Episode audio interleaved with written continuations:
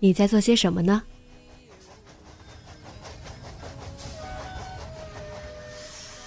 你将要去到哪里？女侠生活手记，和我一起记录生活的点滴。这里是荔枝 FM 幺八零八四，昨天的你的现在的未来。这周你过得好吗？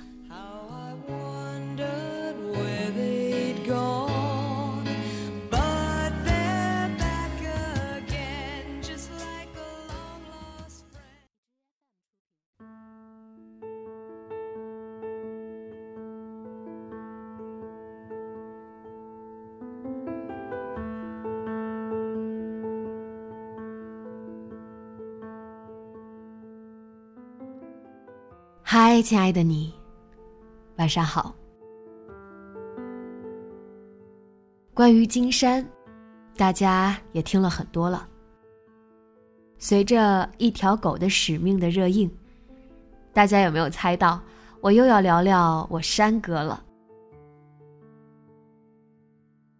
前天晚上看了十点场的电影，电影院依旧爆满。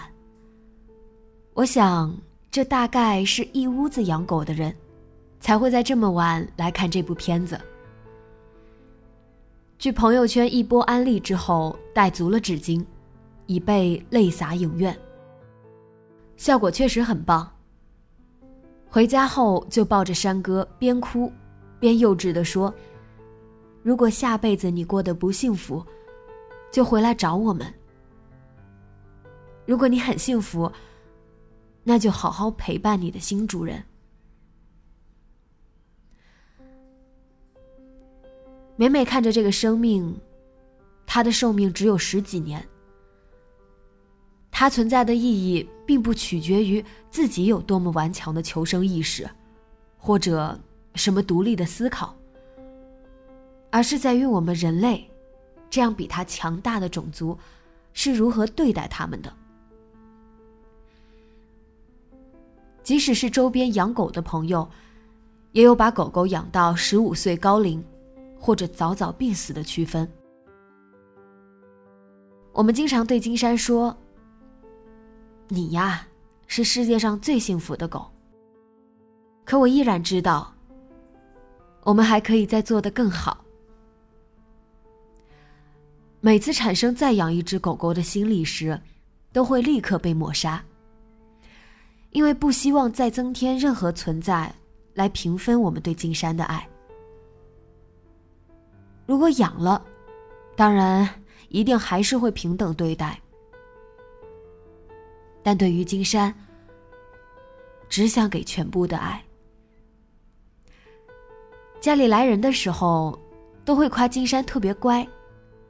我们则会像谦虚的父母一样贬低自己的孩子，说。他这是傻。可其实，在我们心里，当然确定，金山是真的乖。它是小狗，本身确实不会有什么大的破坏力，但它也从来不施展一只来自小狗的破坏力。它可以蹦上很高的时装，但却从来不蹦上我们的床。他很贪吃，只要你给他尝过一样东西，他知道自己可以吃，就会一直在你身边蹦。但是如果是一样你没有给过他的食物，他就特别老实，像是知道自己不该要一样。他很粘人，我嘲笑他胆小，但其实是因为太爱我们了吧。在家里无时无刻都跟着我，走到哪儿就跟到哪儿。他很懂事，我们一要工作的时候，他就自觉的回到窝里面，不再发出任何声响。早上自己尿急的再厉害，也会在我们醒来前保持安静。他真的很聪明，陌生人一敲门他就叫。但若是我或者老李从外面回来，用钥匙开门，他就乖乖的坐在门后，等着我们开门，然后围着我们转圈、摇尾巴，上蹿下跳。我真的很爱他，哪怕有时候他还会在家里尿尿，哪怕每天每天风雨无阻的遛弯，哪怕它洗完澡一星期后就开始臭臭的，又得送去洗澡。哪怕它特别爱舔人，我们自从养了它，最费的东西就是洗手液。但是。我爱它。尽管有些人对我们说，它不是纯种的博美，我们被宠物店的人骗了。可我感谢他，感谢当时遇见的是他。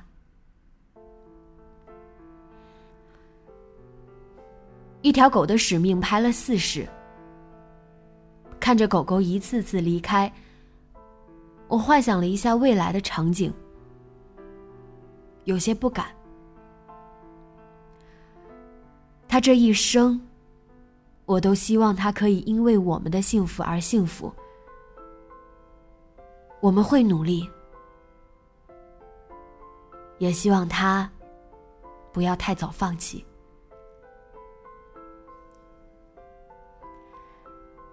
我相信你们的狗狗也一定这般乖巧。甚至有更多值得诉说的故事。希望所有爱狗之人都可以一直善良、幸福下去。